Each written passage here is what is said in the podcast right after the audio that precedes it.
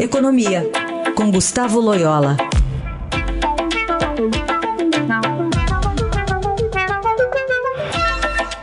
Loyola, bom dia. Bom dia. Começar falando sobre a repercussão aí da reforma da Previdência já na Bolsa, né? Semana passada a gente já viu o Ibovespa com 7 mil pontos oscilando aí, que é o principal índice do mercado acionário brasileiro, em apenas três dias, né? Tá custando caro aí aos investidores. Essa falta talvez de clareza sobre um futuro promissor para a reforma da Previdência, especialmente nos últimos dias, e os embates políticos, né, Loyola? Pois é, né, houve, o mercado realmente é, se estressou muito, né, é, na semana passada, e é exatamente por isso, a, a, a, reforma da Previdência, ela, ela ficou um pouco mais distante, vamos dizer assim, na percepção é, do mercado, em função da, não, não, apenas da questão imediata aí da, dessa, dessa discussão, né, entre o o presidente da, da Câmara, Rodrigo Maia, e o presidente da República, né, essa recriminação mútua aí, é, mas também em função da avaliação da situação como um todo. Né, o governo está muito desarticulado na, na reforma, é, presidente, a percepção é de que o presidente não está dando a devida atenção ao tema, está né, tá mais preocupado com os outros, outros assuntos. E, e, a gente e não apenas o presidente da Câmara é, chamou atenção para o tema, mas outros deputados, inclusive da própria base do, é, do próprio PSL, partido do presidente, enfim. Então, a situação está muito complicada e sem uma articulação política, sem a participação, e, e inclusive com a participação direta do presidente, é, dificilmente a, a, reforma vai passar. É, o, o, pelo menos na, na, na uma reforma mais mais substancial, né, que, que, é necessária nesse momento. Então, o mercado está refletindo isso e essa semana vai ser assim também. Os mercados vão é, se comportar aí ao sabor das notícias políticas, né? É uma, dá para chamar de uma crise de confiança e se for isso, no que que dá lá na frente? O que que pode dar nisso, hein, Loyola?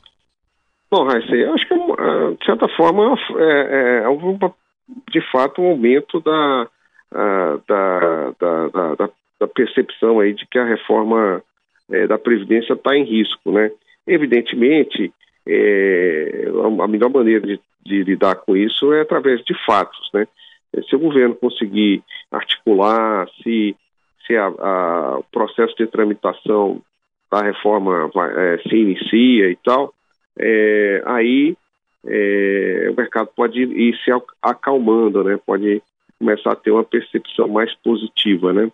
Senão, a tendência é o agravamento, né? Então, a semana passada realmente foi uma semana difícil, teve toda essa é, esse embate aí entre Maia e, e o presidente, a prisão do, do ex-presidente Temer, enfim, tudo isso, ah, ah, vamos dizer, tornou o, um ambiente muito mais nebuloso, né?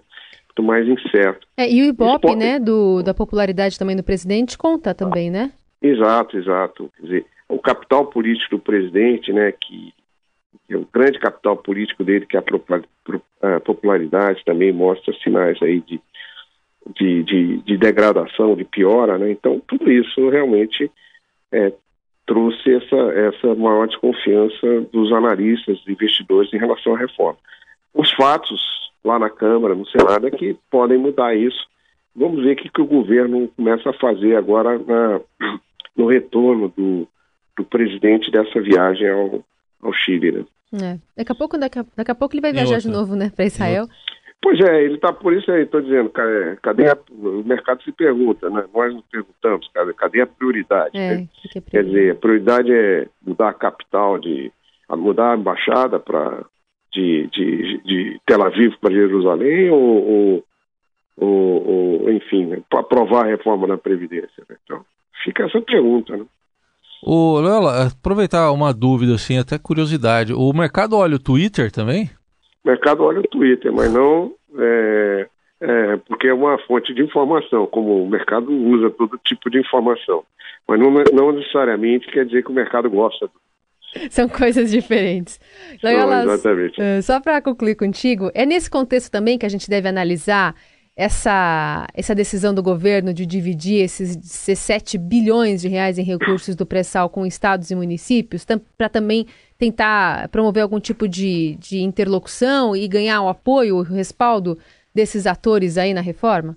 É, eu tenho a impressão que tem um cálculo político aí sim, né, de, é, de, de, com isso é, ter aí a, a, simpatia dos governadores para é, apoiar o governo na, na, na, reforma da Previdência, que aliás é interesse dos próprios governadores, né, porque os estados também estão falidos em grande parte por questões relativas ao gasto, o elevado gasto com pessoal e gasto previdenciário.